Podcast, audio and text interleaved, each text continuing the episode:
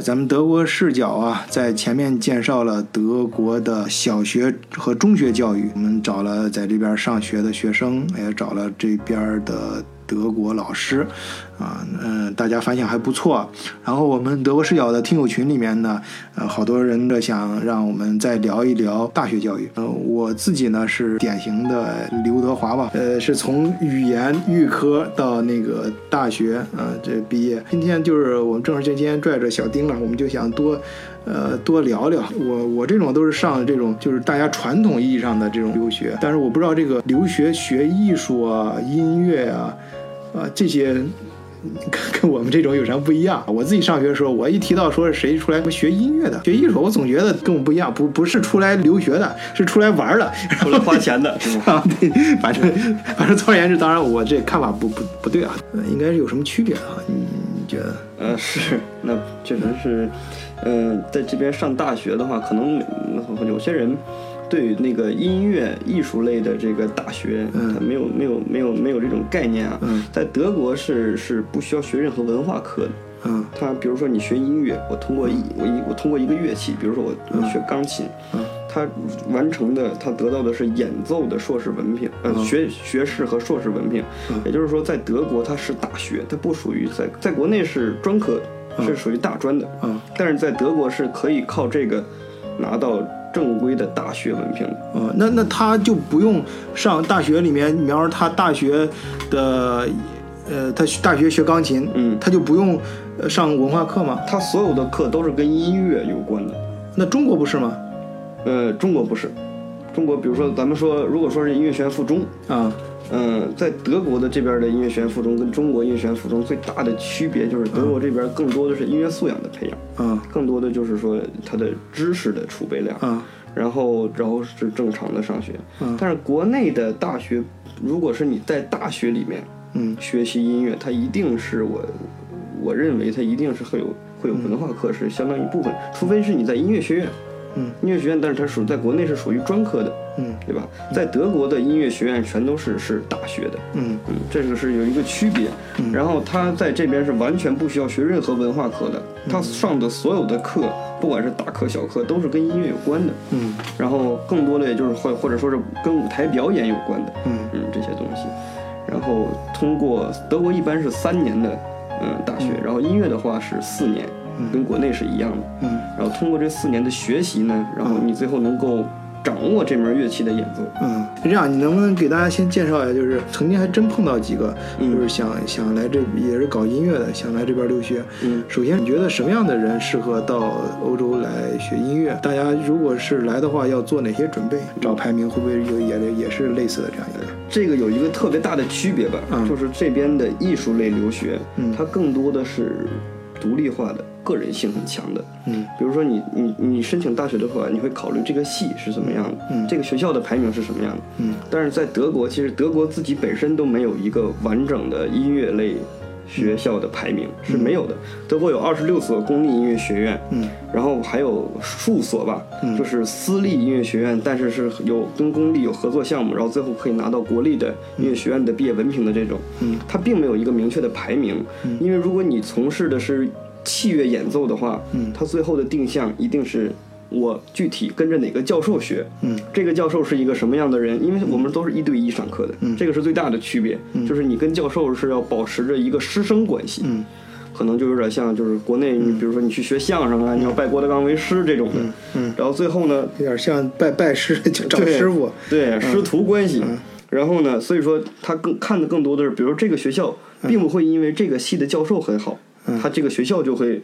就代表他别的都很好，嗯，他可能就是这个系的教授，有的教授他可能个人的演演演奏经历、演出经历非常好，有的教授的教学法非常好，嗯，有的教授呢拉的很好，或者是人看你奔着什么目的去的，看你去奔。你想是来德国学音乐呢？你是想学完之后更会演奏呢，还是说对这个音乐呃对古典理解的更深？对，呃，或者是对某一甚至于某个人的曲子你能弹得更好？而且我们还是我们我们我们有学派的这个讲讲究。呃实际上两大学派嘛，是德意志学派，也就是德奥学派和这个俄罗斯学派。哦，我插一句，是不是回国到回国的话，一般都有这种分的啊？我是俄罗斯回来的，我是呃德德奥回来的，我是美国回来的。有的，有的，有的。这这三个人路子不一样，这这三种人是吧？对，美国是属于中间的那个，还好。嗯，然后德国就是德奥学派和俄罗斯学派学出来的东西是完全不一样的。啊啊，就是同一个曲子，我们两个人拉出来弹出来的声音，是从声音到处理到什么，就是水火不容的。你能不能举个例子？就我这种普通人能听懂的，它有啥不一样的？这个这三个，举个例子呢？就比如说，你要是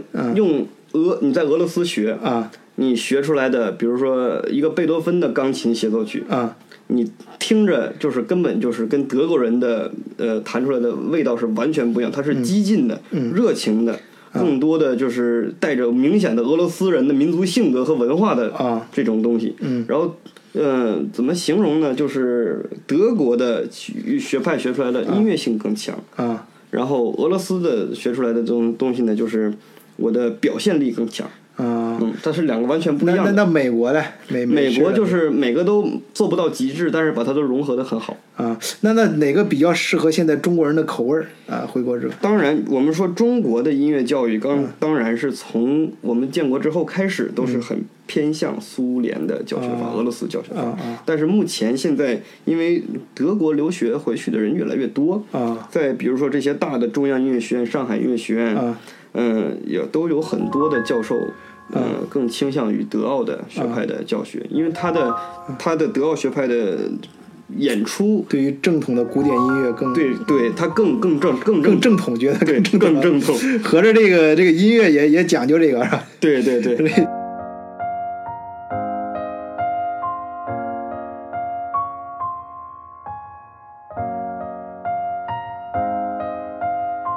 我以前认识一个也是在这边学音乐的朋友，我听他给我讲过，他说：“哎呀，柏林的特别难考，公立的音乐学院，汉堡的也很难考，他都考不上，都去考了，他都没考上，考了一两年，每年都考考，最后他就考上去吕贝克了，公立音乐学院，他反正他也一定要上公立音乐学院，然后就，呃，所以他这个也是有有排名的吧，也应该大学并不会。你比如说德国最，比方你就说德国最难考的几个音乐学院吧，他是学钢琴的。”学钢琴的。啊，然后一柏林呃，他说柏林的，首先他就想都不想了，每次就是去晃晃，真的很难，对。啊。然后汉堡的话，他觉得运气好的话有可能，但是也没考上，是不是？我觉得慕尼黑什么应该也有没有公立音乐学院？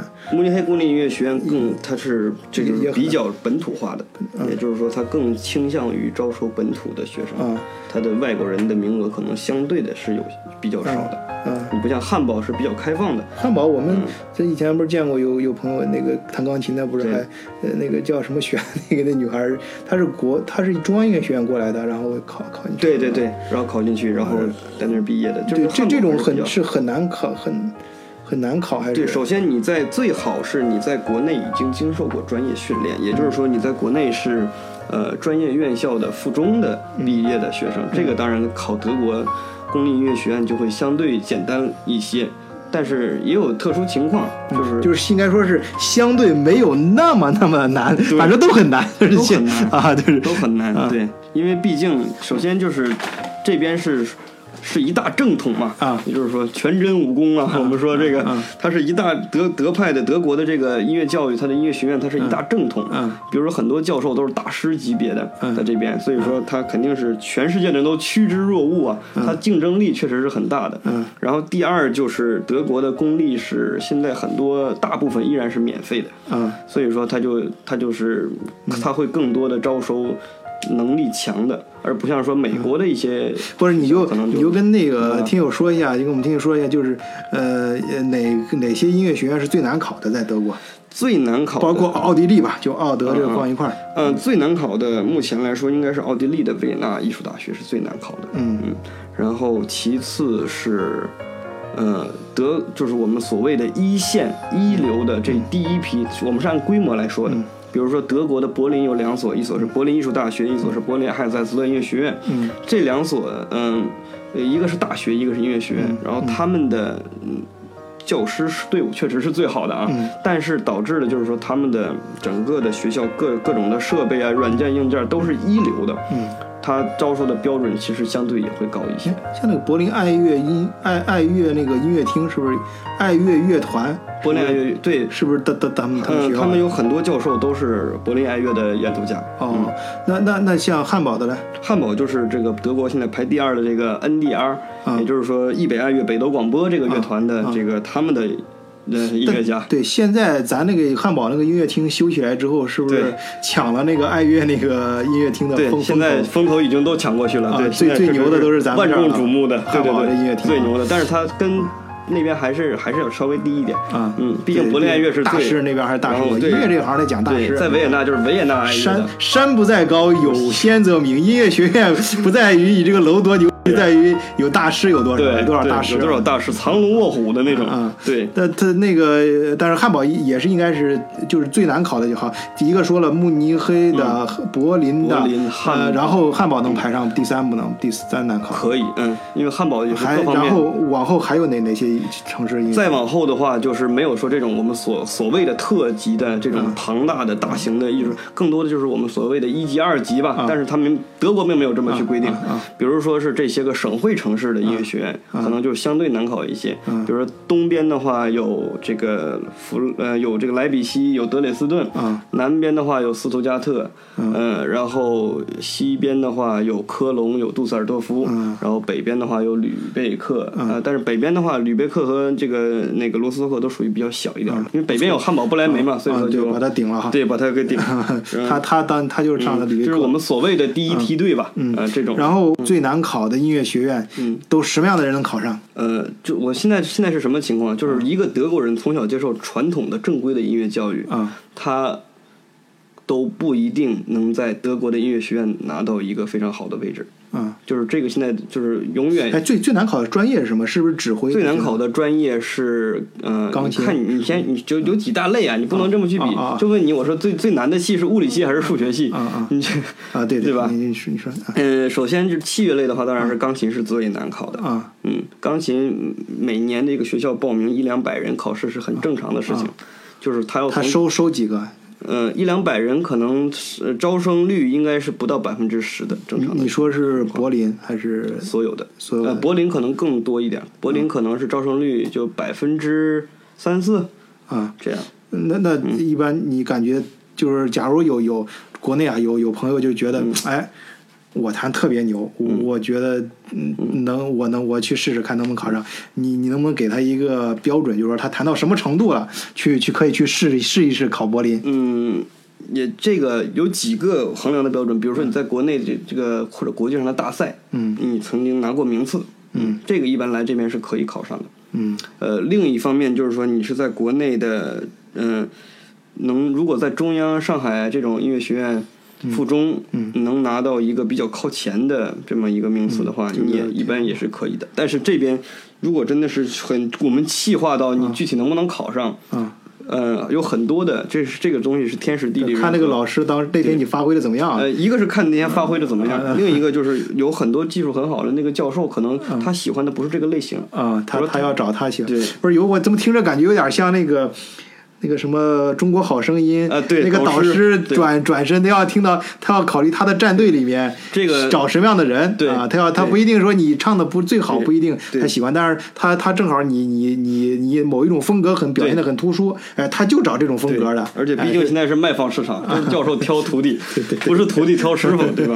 就是相当于相当于我们中国古代的约定门生啊，嗯嗯就是之前我们都嗯。都见个面，所以这个很，我的建议是先来德国。去跟教授见个面，嗯。上一节课，或者跟德国已经在读的或毕业的人，嗯。让他们去听一下，然后公正的，嗯。呃，不带任何个人色彩的评价你个人的演奏。呃，那那一般像对中国，我听说是考音乐学院之前要找那个音乐学院老教授也要去上个课堂、呃，对，那不那那不是很单纯的那个啊，我知道，那那那我知道，那那嗯。那就是跟这边上课，它都有成本的，一般都多少钱一堂？呃，对，德国的教授有一个非常好的传统，就啊是上课呃考试之前，如果你啊找他上课，啊正常的，如果这是个这个教授是一个有名气的、有操守的教授，他是不收钱的。不收钱？对。哇，那中中国一般收多少钱？呃，中国，呃，不得罪人的事儿我们就不说了，但是反正不少、啊。一般吧，你说一般，嗯大，家少少则则大几百，多则几千。啊嗯，然后但是如果你不是以考学为目的，就是我不是说考试之前咱们见个面，而真的想跟你上课的话，这边的教授一节课平均是八十到一百欧，这是一个正常的价格。八十到一百欧就是折合成人民币的话就就是七八百啊哎，最多七八百，这个跟国内当然是比不了的。哎，不，我听说有难啊，就比如说他这堂课是上这堂课没多少钱，嗯，但是上完之后，这教授说，哎，那你比如说你学小提琴嘛，嗯。那你去哪儿哪儿买买买把琴吧，啊，这个国内是有的，对，不是德国来，德国也有。呃，德国很极少数，他不会说指定的，嗯。你指他教授上完这个，他给你指定个地方，你到给你个小纸条，上面写个地址，你去那儿买买一把琴，不呃会这样。这个在德国可能我们不能说，我我我我我我只能说我在德国留学的这七年我没有遇到过，啊，对，那肯定这这这咱很难说有，就是就但是我知道的是，并不是所有的教授都是正人君子，都是一个非常有操守的，对呃但是在德国是极少数。啊，对，咱说的就是面儿上嘛，就是对大家。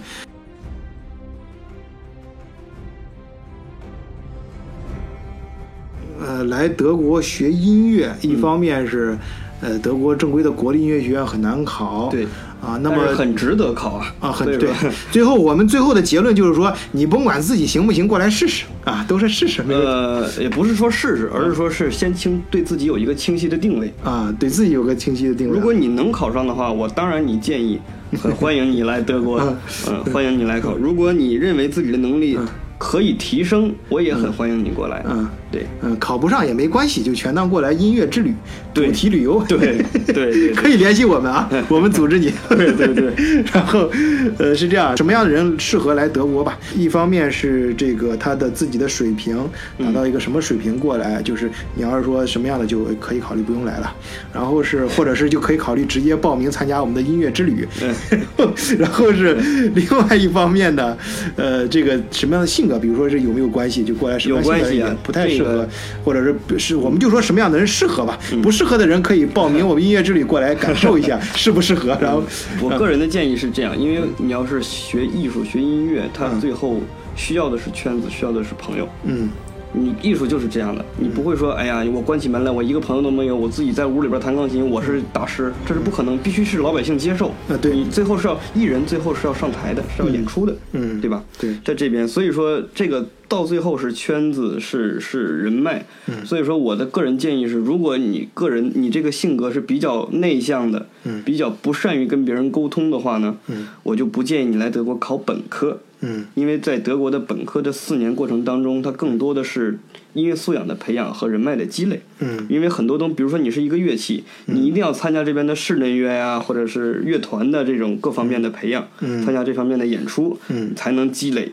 嗯。让你的音乐素养达到一定什么程度？但是如果你说我不喜欢，我不合，我这个人不合群，不喜欢，嗯。那就其实就很可惜，因为有这样的学生来德国，嗯。他这四年时间里面可能就收获了比别人要少很多的东西。嗯。嗯，就是他不喜欢交流，埋埋头弹琴，对，埋头这样弹琴不太适不太适合的。不太适合。对，但是如如果如果你技术很好这不是学学一门手艺，不就得这个埋着头自己猛干吗？但是德国不是，我认识的不是这样，啊、我认识的不是这样，他们他一定要在交流中更好的体会这个音乐怎么。其实或者说是不是德国他其实他能考进来，他已经谈到一定程度了，技术层面不要。不就他肯定当然每天练习那是必须的但是不是说你后面再提高，不是靠你本身的练能够提高，要利用这个大学的环境和同行的交流。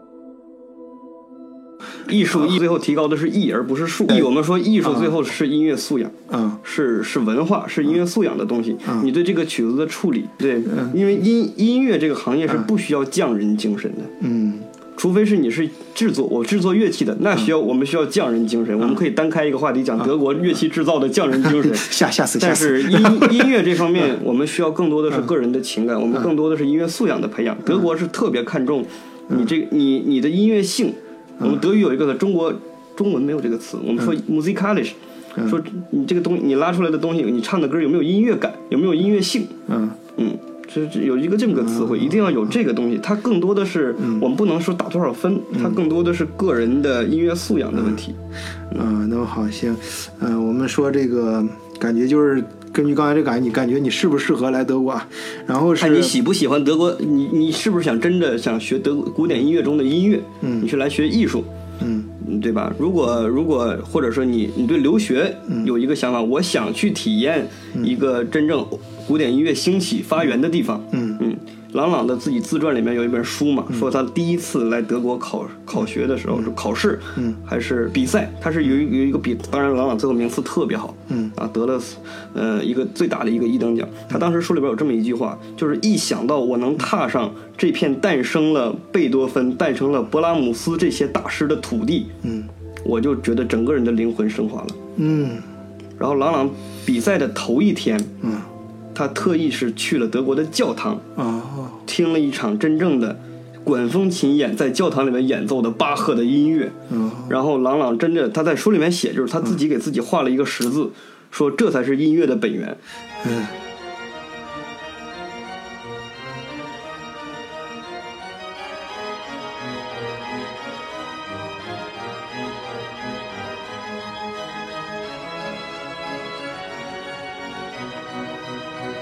所以说，如果你真的对欧洲音乐真的很感兴趣，对欧洲的历史文化艺术，嗯。你你去你会想了解，我就很建议你过来体验一下。嗯。嗯，OK，然后那个呃好，我们我们这样子，然后我们第二趴讲一讲这个呃来德国呃就是音乐留学的话，嗯。学音乐的话，这个成本。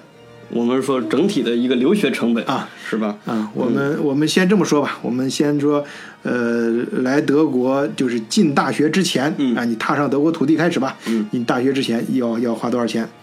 嗯，首先当然就是专业课的培养，嗯。专业的培养，这个是，如果你在专业院校学习的话，专业院校的学费是很清晰的，嗯。嗯，如果这样你可以培养自己的能力，嗯。然后最后从如果专业院校，比如说各个音乐学院附中，嗯。毕了业之后，你的技技巧，你的艺术可能是更适合于嗯。来这边考上嗯。这边的学校，嗯。然后当然这个前期的投入，也就是说我们专业课花的费用，这个大家心里就都有数的，嗯。对吧？国内我们一节课、一一节课事儿，我们一周上一个小时，然后我们要练练这个乐器，嗯。然后这个乐器我们我们当然你也要需要一个可以演奏的乐器，嗯。这些的前期投入是是是，呃，看你看你认为啊值不值了吧？啊这这咱不说，这乐器这些成本咱们先不我们了就说来德国来准备学成本。嗯，当然，如果我的建议是，你你你想真的是想来留学的话，我的建议是你先在国内。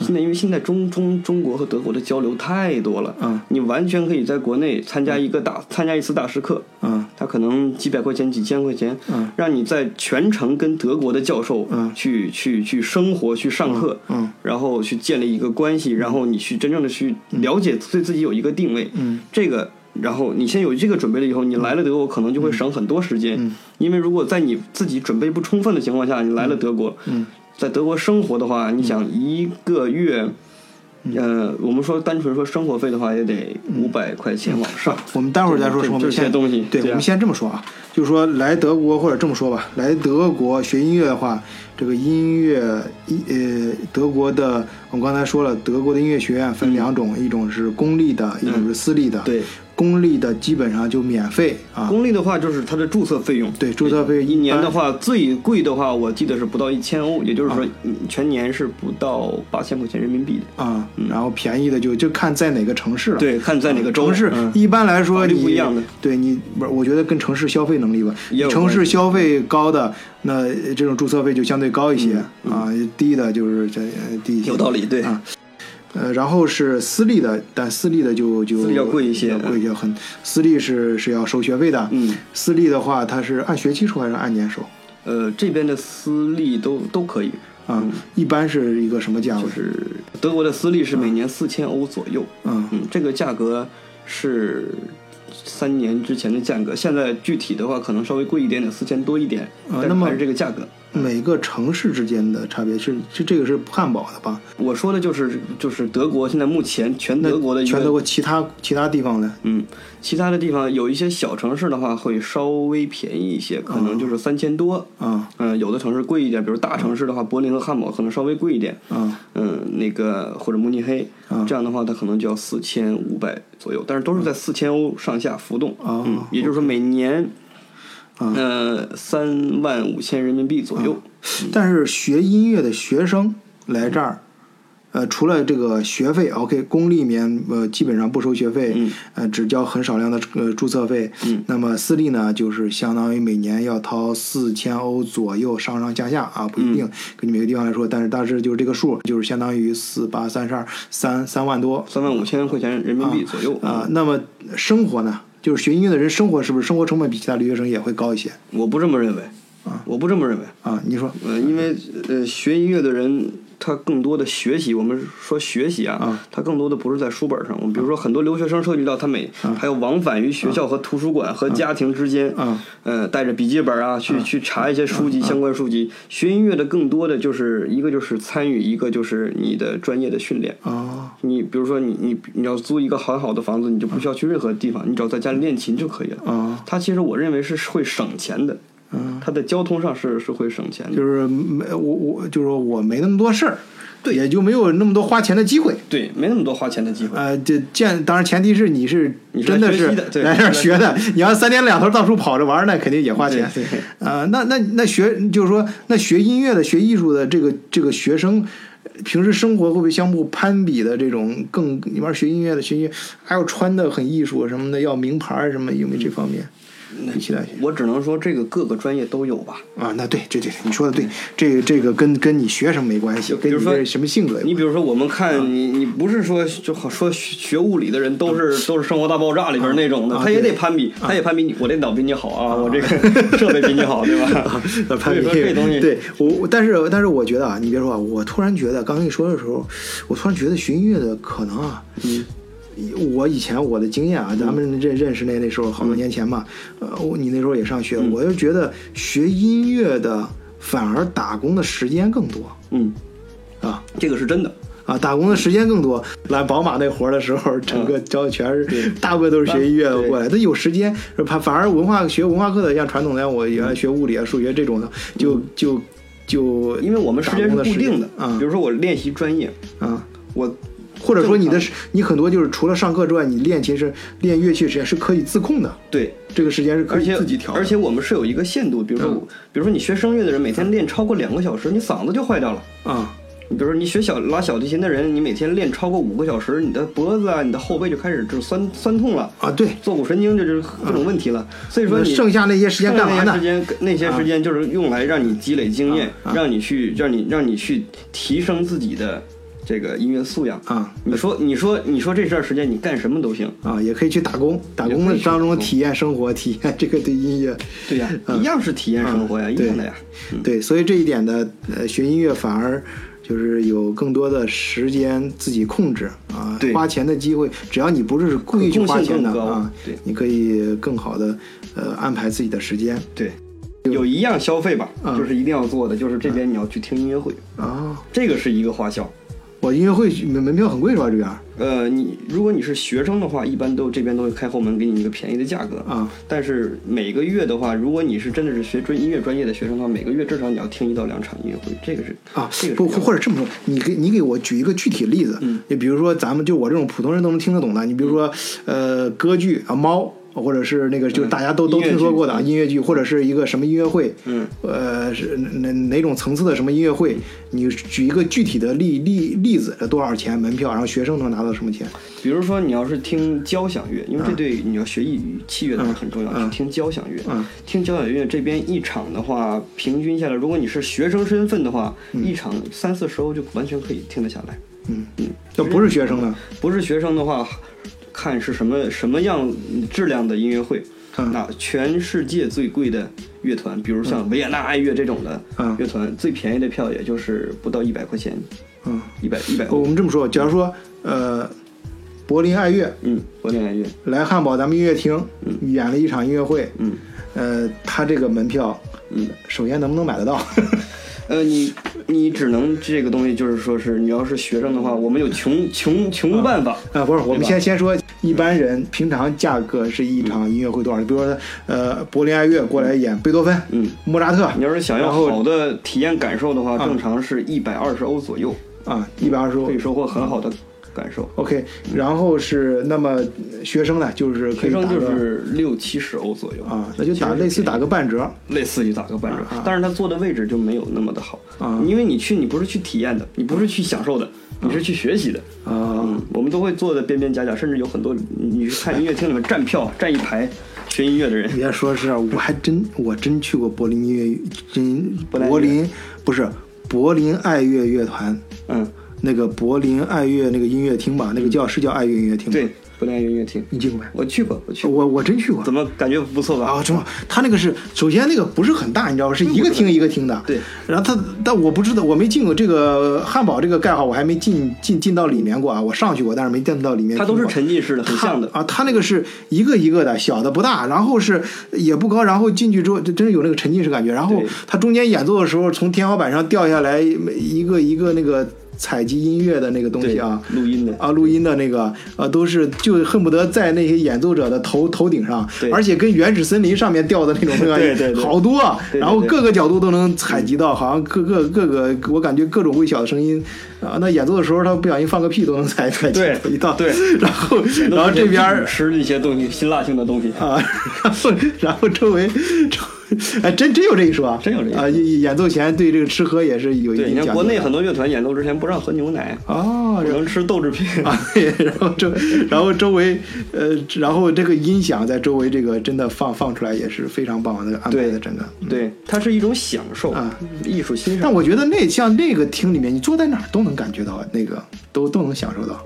但我在现场真的是我第一次感觉到，就是你用最好的耳机扣在头上也没有那个感觉。对啊在现场那个，音乐厅是全世界最大的乐器，嗯，这个是这个是这个 这个好这个日本人丰田智久，他是大师，音乐厅建造大师。我们上海那个那个音乐厅就是他设计，上海爱乐音乐厅是他设计的嗯嗯。然后这个易北爱乐汉堡的这个也是他设计的。是吗他说音乐厅是全世界最大的乐器。嗯，这个这个真的是很，就是它是一种体验，但是对我们来学生来说的话，就是你不是去享受的，嗯所以说你要是去看很多大师的那种演奏啊，啊。你会发现，比如说一个钢琴，比如说我们说德国阿格利奇啊，啊。呃，或者是这一些呃郎朗啊过来弹，啊。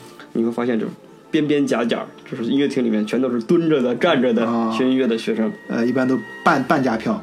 进来了。对，他会，你跟他说我是学生，我是学学这个专业的，我想听这个，他一般都会给你开后门让你进来听，很便宜的价格。啊。易北爱乐之前就是干过一件事儿，就是他刚二零一七年刚刚开放嘛，啊。就是整个二零一七年，你只要跨，你只要是学生学这个专业的，你花二十欧就可以听任何一场音乐会，是吗？对。啊，这是他之前搞的一个福利待遇。那那那到时候是要拿学生证了是吧？对，啊，就不能我跟他说我是，然后就进去了，一毛头就进去了，行不行？呃，有有的人看着像啊啊，也也也也一样，我觉得你这样都行。可能再过五年也像。行，那个小丁还是蛮有意思的人啊，不管这个形象到这个语言都很有意思，也还有很多话题啊，我们后面再慢慢聊吧。今天今天就先聊到这儿，好吧？呃，谢谢大家啊，呃，再见。